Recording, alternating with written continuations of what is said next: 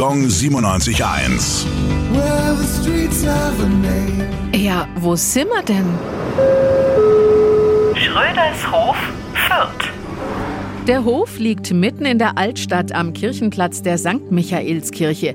Früher hieß er Pfarrhöflein oder Pfarrhöfchen, weil er im Besitz der Pfarrersfamilie Lochner war.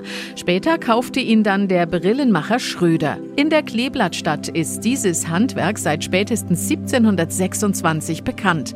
Fürther Brillenmacher boten Seehilfen minderer Qualität zu günstigeren Preisen an. Reisende Händler brachten die Brillen bis nach Schweden, Finnland, England und Italien. Als erster Fürther Brillenmacher gilt neben Johann May Johann Valentin Schröder. Er war ursprünglich Drechslermeister und kam aus Pürbaum nach Fürth. Der Schrödershof trägt seinen Namen, weil sich dort früher auch die Produktionswerkstätten befanden. Gong 97.1.